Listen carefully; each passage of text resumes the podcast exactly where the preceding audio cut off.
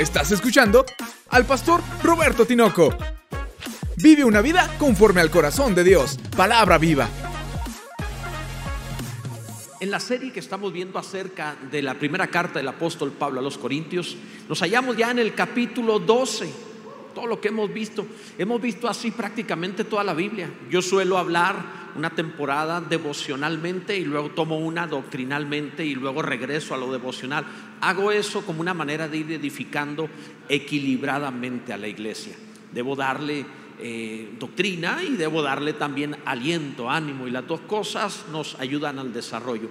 Nos hallamos en el capítulo 12, un capítulo eminentemente doctrinal, pero de suma importancia para el, crecimiento, el desarrollo sano de la iglesia. Así que veamos hoy acerca del el cuerpo de Cristo. Sois el cuerpo de Cristo. ¿No es eso maravilloso? Yo creo que más de uno debe emocionarse y decir, ¿Es serio Dios y yo unidos? ¿Cómo es posible? Si Él es Dios y yo tan falible, ¿cómo? Acompáñame en la primera carta de Pablo a los Corintios, capítulo 12, el versículo 27, por favor. Lo, veremos lo leeremos en voz alta, entusiasmados, y luego estaremos bien atentos a la Biblia para ver algunos pasajes más que nos van a ayudar a conocer acerca del misterio de Cristo el misterio de Cristo, literalmente Dios encarnado en carne, Cristo en vosotros. Dice 1 Corintios 12, 27, vosotros pues sois el cuerpo de Cristo y miembros cada uno en particular. Todo ser humano quiere pertenecer. Creo que una de las cosas que más lastiman a los pequeños es cuando están dentro de un grupo al cual no pueden permanecer, ya sea un salón de clases, ya sea un grupo de amigos, de un club deportivo, lo que sea. Por alguna razón, la necesidad de pertenecer puede llevarnos hasta cambiar nuestra apariencia, nuestra forma de conducirnos, de vivir. Necesitamos sentirnos parte. Y, el que dice, no, yo no necesito a nadie, no es cierto. Todo mundo quiere ser tomado en cuenta y todo mundo quiere realmente pertenecer. No falta el que dice, a mí no me importa lo que digan y tiene Facebook, ¿verdad? O sea, no juegues. A todo mundo nos interesa en mayor o menor grado el pertenecer a, un grupo, a, una sociedad, a, algo en este caso, esto es porque el espíritu nuestro fue diseñado de forma social, ya que Dios nos había creado desde el principio para formar la iglesia. No es que Dios haya hecho todas las cosas y como algo adicional a la iglesia, no, Dios creó todas las cosas para producir la iglesia, la cual habrá de ser la compañía de Dios. Todo lo demás pasará, los cielos y la tierra. La palabra de Dios encarnada en los creyentes nos hará eternos para pasar nuestra eternidad con Dios. Bendito sea el Señor. Y todos tenemos el anhelo de pertenecer el anhelo de ser parte de algo más grande que nosotros, en este caso, la iglesia. Debes saber que te encuentras en una preciosa y grande iglesia que te tiene los brazos abiertos y en la cual tú puedes permanecer. Es una iglesia que tiene toda la voluntad de crecer y aprender juntos a amar a Dios y amarnos entre nosotros. Ahora bien, ah, este mensaje, como te decía hace unos instantes, puede parecer muy doctrinal, y no tan devocional, pero es muy importante y te vas a dar cuenta que tiene mucho devocional una vez que comprendes el misterio de Dios que es Cristo en vosotros. Este, esto es espectacular porque te cambia el cristianismo. Cuando el cristianismo tú lo percibes como un asunto personal y no corporativo, corres el riesgo de que no sea un cristianismo de toda la vida. Cuando eres parte de la iglesia, te puedes mantener firme toda la vida en el Señor. Bendito sea Dios. Ahora, el apóstol Pablo escribe este capítulo con el propósito de corregir a los corintios en los problemas que tenían, especialmente la separación. Ellos tenían el problema de estar divididos, como lo vimos en mensajes anteriores, pero además de estar divididos, tenían problemas de conflictos y pecados entre ellos. Así que Pablo va a estar enfatizando con ejemplos como la cena del Señor y ahora el cuerpo de Cristo, va a estar eh, constantemente enfatizando el poder resolver esos problemas de división, resolver esos problemas de pecado, resolver esos problemas que vivían los corintios a partir de la revelación sois el cuerpo de Cristo. ¿Pecará el cuerpo de Cristo? Sois el cuerpo de Cristo. ¿Se dividirá el cuerpo de Cristo? Sois el cuerpo de Cristo. Así de importante es. Te cambia tu cristianismo. Bendito sea Dios. Veamos. Primero, digo entre paréntesis, debemos ver que realmente muchos han solucionado su vida por haber llegado al conocimiento de Dios congregándose en una iglesia. Esto te cambió la vida. Hay más de uno aquí, ¿verdad? Que fue bendecido. Gracias Dios por la iglesia.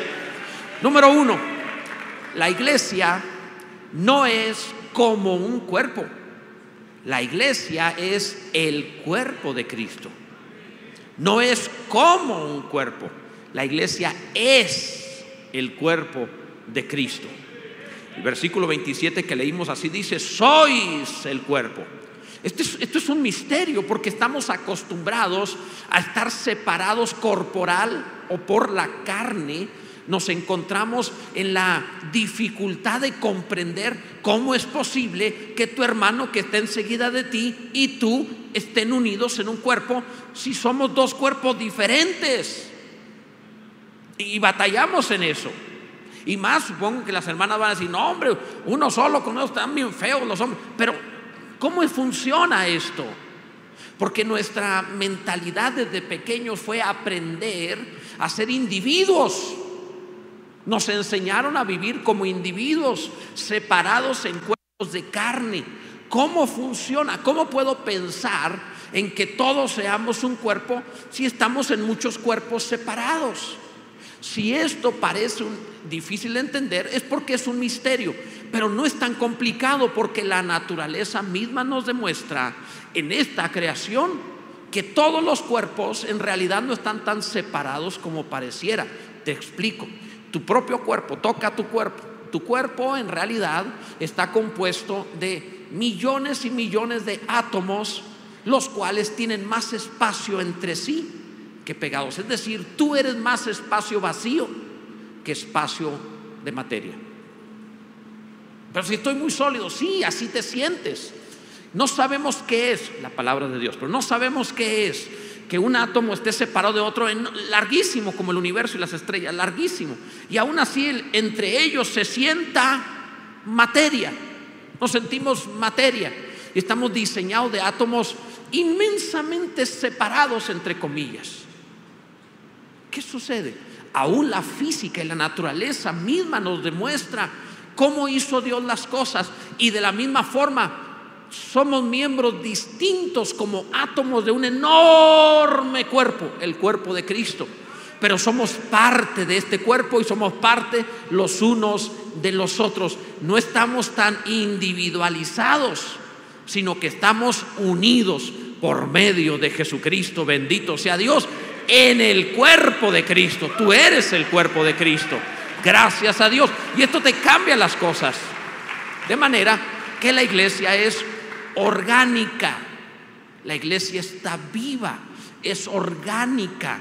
Todas las organizaciones de la tierra, económicas, políticas, sociales, todas se levantan y desaparecen porque son organizaciones pero la iglesia, aunque tiene mucho de organización ante los ojos de los hombres, no es solo una organización, es un organismo viviente. Lo que lo hace que siga estable y viviendo. Vienen épocas, pasan guerras, hay pandemias, suceden mil cosas, pero la iglesia sigue sólida, sigue fuerte, sigue creciente por toda la tierra. No importa si se levanta un gobierno que prohibiera la iglesia, la iglesia sobrevive a ese gobierno, ese gobierno pasa y la iglesia continúa. No importa si se levanta un imperio que persigue la iglesia, ese imperio cae y la iglesia continúa, bendito sea Dios, porque no es solo una organización. Si fuera una organización dependería de reglas externas para vivir. Pero la iglesia tiene una vida que no es de la tierra, es del cielo. La vida del cielo que vino en Jesús está en los creyentes haciéndonos un cuerpo invencible. Las puertas del infierno no prevalecerán contra la iglesia. Bendito sea Dios en la vida que vence la muerte, que resucita, que vence al mismo infierno. Esto es la iglesia. Dice la escritura, Romanos capítulo 12, verso 4, porque de la manera que en un cuerpo tenemos muchos miembros, pero no todos los miembros tienen la misma función, así nosotros, siendo muchos, somos un cuerpo. Dilo en voz alta, somos un cuerpo en Cristo y todos miembros los unos de los otros. Bendito sea Dios.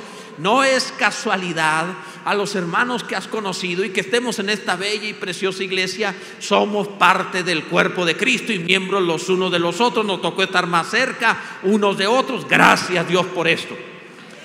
En la carta a los Corintios que estamos viendo en el capítulo 12, verso 18, dice, mas ahora Dios ha colocado los miembros cada uno de ellos en el cuerpo como Él quiso. Ese hermanito a un lado de ti no es una casualidad. Fue colocado por el diseñador del cuerpo para estar unido a ti. Gracias Dios por mi hermano, gracias Dios por mi hermano. esto es necesario. En el verso 25 dice, para que no haya desaveniencia en el cuerpo, sino que los miembros todos se preocupen los unos de los otros. Tú necesitas a tus hermanos y tus hermanos te necesitan.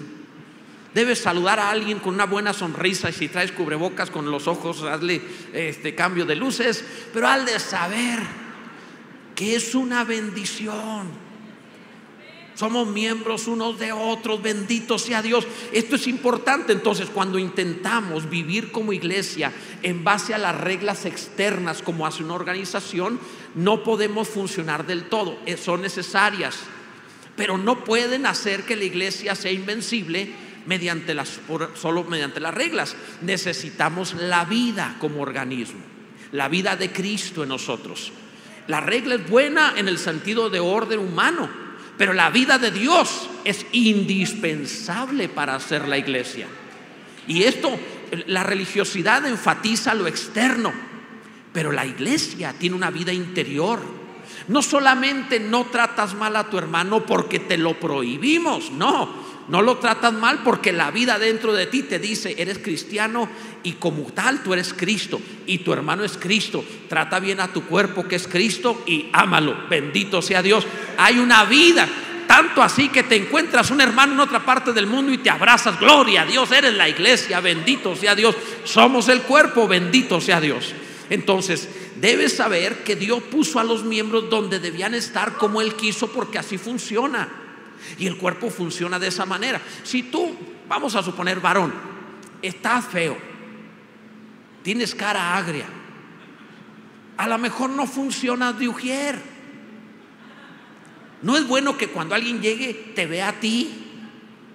Pero a lo mejor eres un excelente constructor o eres un excelente maestro, a lo mejor puedes otras cosas y seguramente tienes una gran función dentro de la iglesia y esto hará que la iglesia crezca y se desarrolle, porque tú tienes una parte dentro del cuerpo de Cristo que es maravillosa y que nos hace falta. Todos son necesarios. Incluso Pablo va a decir en ese capítulo, y lo dice también a los romanos, aquellos miembros que nos parecen eh, menos decorosos son a los que le damos más decoro. Traducido es, el más latoso, dale más amor. Porque está fulano de tal aquí, porque usted necesita aprender a amar, ámelo.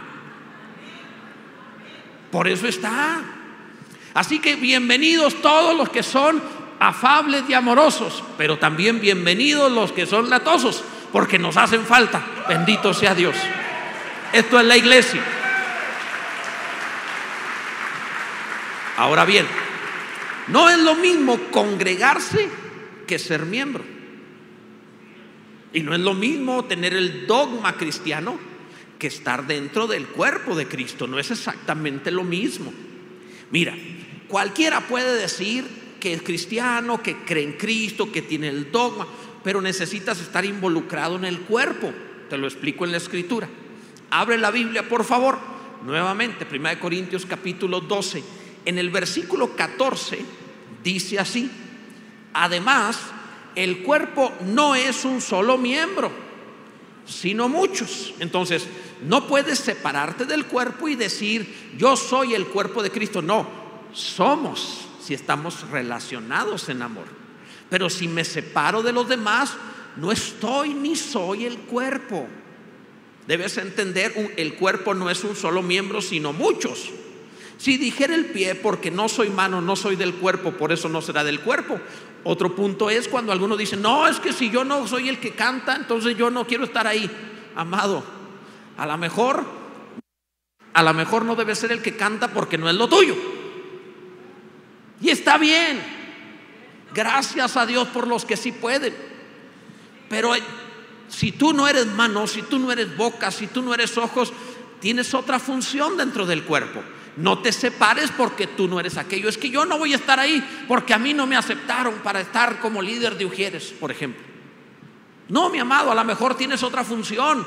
Gracias a Dios, aunque como líder de Ujieres casi todo el mundo puede desarrollarse. Bendito sea Dios. Entonces dice el pasaje, verso 21, ni el ojo puede decir a la mano, no te necesito. Es otro exceso ni tampoco la cabeza a los pies, no tengo necesidad de vosotros. Cuando alguien dice, yo soy cristiano y no necesito a la iglesia, yo tengo mi propia relación con Dios y yo sé que yo estoy bien aunque yo no me congregue ni me relacione con nadie. No, mi amado, no puedes decir no te necesito. Sí nos necesitamos. Todos en la iglesia somos necesarios y tenemos que estar allí. Por eso te añadió Dios a su pueblo. Bendito sea el Señor. Porque tú tienes el don, la habilidad, la gracia, la vida de Dios para alguien más dentro del pueblo. Alguien debe bendecir a Jesús con todo el corazón. Bendito sea Dios. Un cuerpo puede funcionar con una sola mano, pero no funciona igual. No es que dejó de ser el cuerpo, cortas una mano y el cuerpo sigue siendo el cuerpo, el cuerpo sigue funcionando, pero la mano ya no.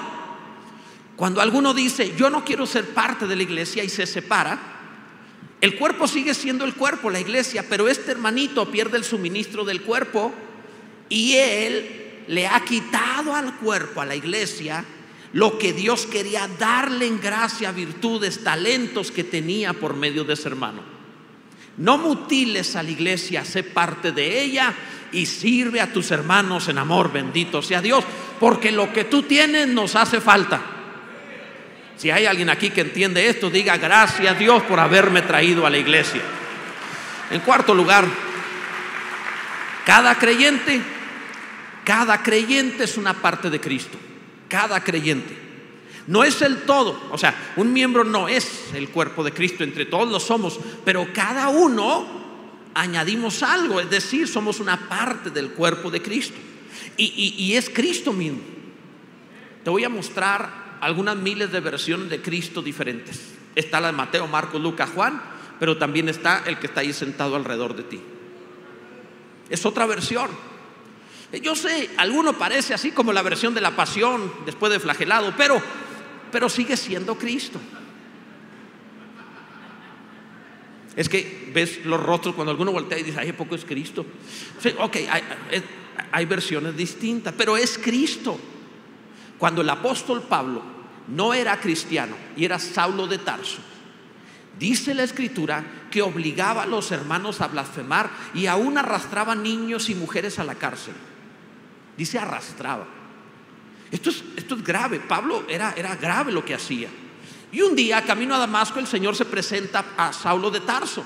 Y cuando se presenta, la palabra que usa Jesús es, Saulo, Saulo, ¿por qué me persigues? La respuesta de Saulo es congruente. ¿Quién eres, Señor? O sea, ¿a quién estoy persiguiendo? O sea, ¿quién eres? Yo soy Jesús a quien tú persigues, le respondió. Pero Saulo no conocía a Jesús. Saulo nunca había visto a Jesús. Saulo, vivió en Tarso y nunca fue a Jerusalén en tiempo de Jesús. No tuvieron tiempo de verse nunca. Pero en el momento en el cual Saulo perseguía a un hermano, estaba persiguiendo al cuerpo de Cristo. Y tú no puedes agarrar un martillo, pegarle en la mano a otro y decir, no te di a ti, le di a tu mano.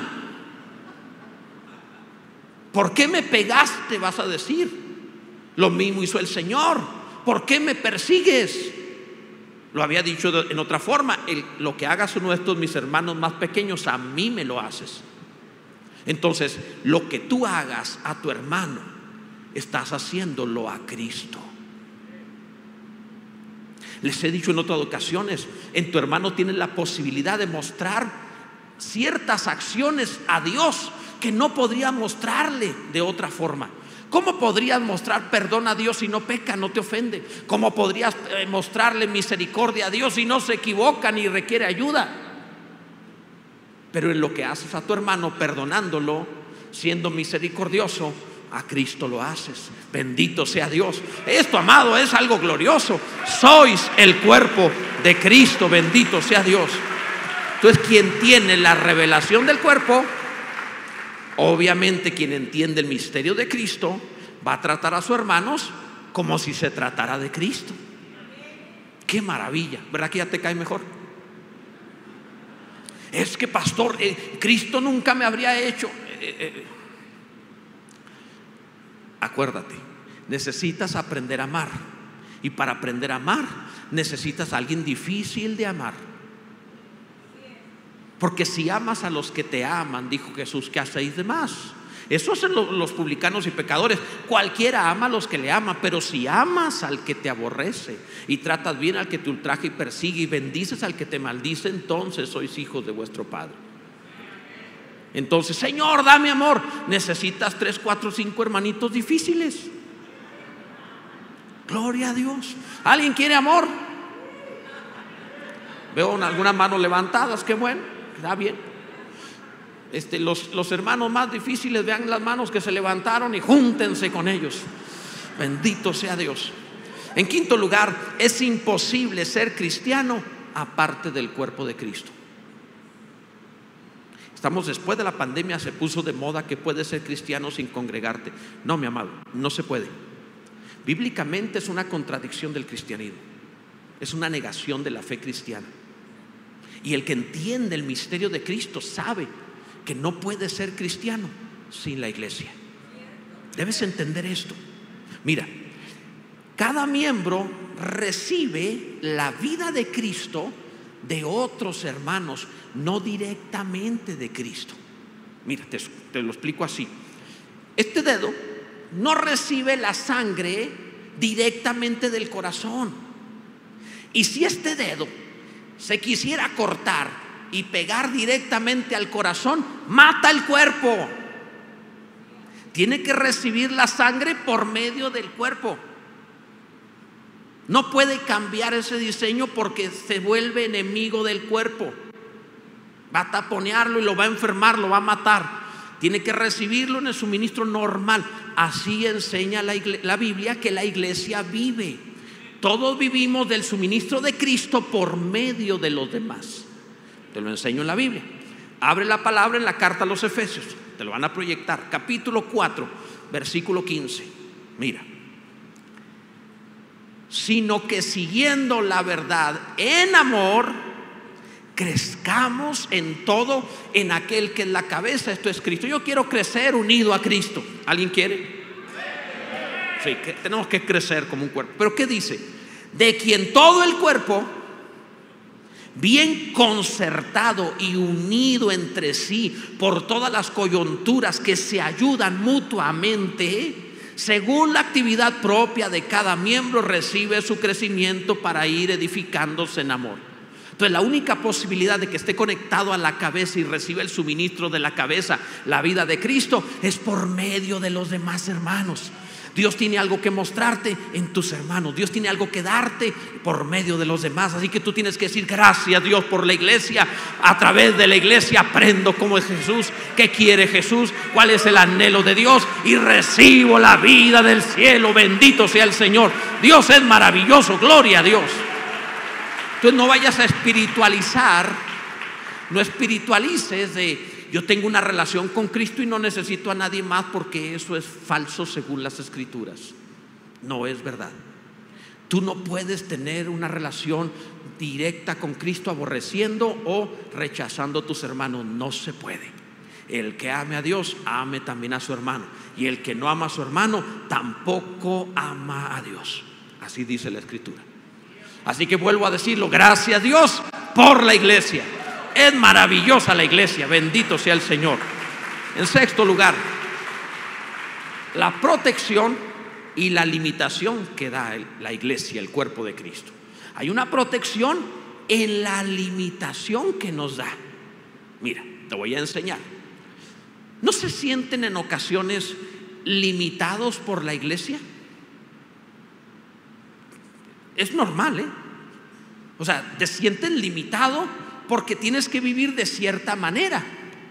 No puedes brincar y pasar por encima de los demás, los demás te limitan.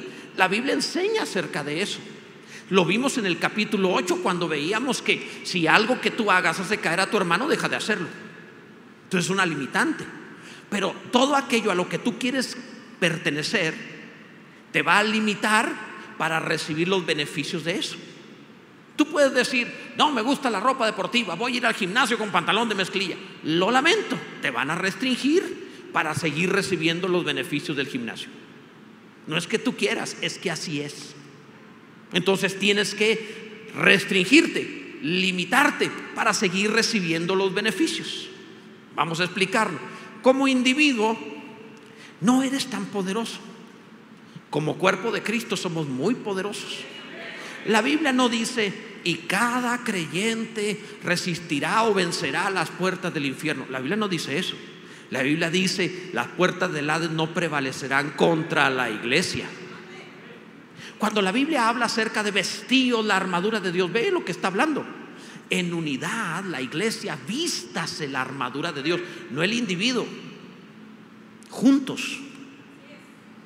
Yo no puedo vencer al diablo, pero entre todos el diablo nos hace los mandados.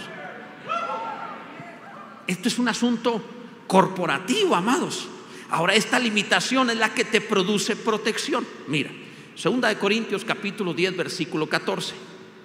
Dice la Biblia, porque no nos hemos extralimitado como si no llegásemos hasta vosotros, pues fuimos los primeros en llegar hasta vosotros con el evangelio de Cristo. Pablo conoce que hay límites y libertades en la iglesia, él lo entiende bien. La iglesia te limita con el propósito de desarrollarte, con el propósito de crecer. ¿Quién no quisiera que su niño anduviera corriendo libre? A lo mejor alguno dice, yo quiero que ande así, sí, pero no falta el ujier que te lo va a taclear, no lo va a dejar. Te lo va a limitar. ¿Por qué razón? Porque hay otros que no van a poder poner atención con el niño corriendo ahí. Entonces, esta limitante es para poderte dar la provisión. En una familia igual, las familias limitan. ¿Recuerdan que andaban de novios hasta que nació el hijo? Digo, intentan seguir de novios. Dicen que andan de novios, pero no tienen el mismo tiempo. ¿Quiénes ya vieron que salieron sus hijos de casa? ¿Verdad que recuperaron el noviazgo? Los que están casados y todavía no tienen hijos, espérense tantito, porque una vez que entra, se va a tratar de ellos hasta 25 años después. Es una limitación, pero esta limitación te da los beneficios de un linaje, una familia, hijos, etcétera, etcétera. Entonces, para recibir los beneficios de lo que sea, necesitas limitarte. Y en esa limitación eres bendecido. La iglesia igualmente. Mira, te lo enseñé anteriormente. Romanos 14, 15 dice, pero si por causa de la comida tu hermano es contristado, ya no andas conforme al amor. O sea, si lo que tú consumes lo hace caer a él, pues deja de comer eso. No hagas que por la comida tuya se pierda aquel porque en Cristo murió. Entonces el que tiene la revelación de Cristo se limita para no lastimar la iglesia. Así que si un hermanito por ahí, este, o, alguien va a una congregación que, que las mujeres visten con velo y con ropa hasta abajo y tal cuello, pues vístase así. Congregación. Porque se limita por causa de la iglesia. Amados, te lo voy a explicar de una manera más clara. ¿Recuerdan ustedes cuando el pueblo de Israel llegó a las puertas de la tierra prometida y dijeron, no podemos entrar porque allá hay gigantes y es muy difícil y nos van a matar. Volvamos al desierto y muramos allá. Y Dios dijo, está bien, vuelvan al desierto y morirán allá. Y se fue aquella generación, 40 años. Ahora, hubo dos de los espías, de los doce, dos que dijeron, sí podemos. Josué y Caleb, sí podemos, entremos y conquistemos la tierra. Pero eran medio democráticos y le hicieron caso a los diez y dejaron a los dos. Ahora los dos no dijeron, bueno, nosotros estamos bien, ellos están mal, nosotros metámonos a la tierra. No, señores, también ustedes dos se me van con todo el pueblo 40 años al desierto, porque es más importante la unidad del cuerpo a que tú digas que estás bien. Y Josué y Caleb se fueron al desierto 40 años. Pero nosotros sí creímos, no importa, el cuerpo es primero. La congregación del desierto, la iglesia de Israel en el desierto, vamos a cuidarla, vamos a protegerla. No dudo que como conocían la palabra, morirá esa generación, no dudo que estaban a la puerta de la tienda del último viejito esperando a ver, uy, sí se levantó, sí salió vivo otra vez. No dudo que estuvieran esperando que cayera para entrar a su nuevo tiempo. ¿Tú no lo harías? Yo sí. Yo sí estaría esperando. Y si le damos carne de puerco, ¿quién quite? No sé, no sé, no sé. Llevemos a correr al viejo, a lo mejor ahí se infarta, no lo sé. Porque evidentemente estaban limitados al cuerpo hasta que todo el cuerpo entrara a Israel a la tierra prometida. Bendito sea el nombre del Señor. Que nadie diga es mi vida, es nuestra vida. Dios es bueno. Último punto, amados. No es lo último en cuanto al cuerpo de Cristo, es lo último en cuanto al mensaje. La meta del cuerpo es la estatura de Cristo. Esa es la meta, la estatura de Cristo. Efesios 4:13 dice, hasta que todos lleguemos a la unidad de la fe. Léelo en voz alta, es un precioso pasaje. Hasta que todos lleguemos a la unidad de la fe y del conocimiento del Hijo de Dios, a un varón perfecto, a la medida de la estatura de la plenitud de Cristo. Bendito sea Dios. Ahora, debes saber, debes saber que nunca llegarás como individuo a la estatura de Cristo. Tú, ser Cristo, nunca amado. En la manera, tú a la altura de, no amado. Hasta que todos lleguemos primero, unidad de la fe, es decir, entre todos. No es un trabajo, ah, yo, yo voy a llegar a la estatura de Cristo. No, mi amado, no, no, no por muy santificado, por muy justo, por muy trabajador, por muy bueno que seas, Cristo es el Hijo de Dios, es otro nivel, clase aparte. No hay hombre como Jesús, ni hay, ni ha habido, ni habrá nadie que se compare ante Jesús. Él es el Hijo de Dios, sin pecado, sin error, hecho perfecto en todos los sentidos. Nunca llegaremos a ser Jesús individualmente. Podemos ser santificados, mejorados increíblemente, pues velos cómo están. No llegaron así. Uh, si les contara cómo los vi algunos de ustedes llegar, amados. Les conozco secretos algunos. Al final voy a escribir un libro con los secretos de todos.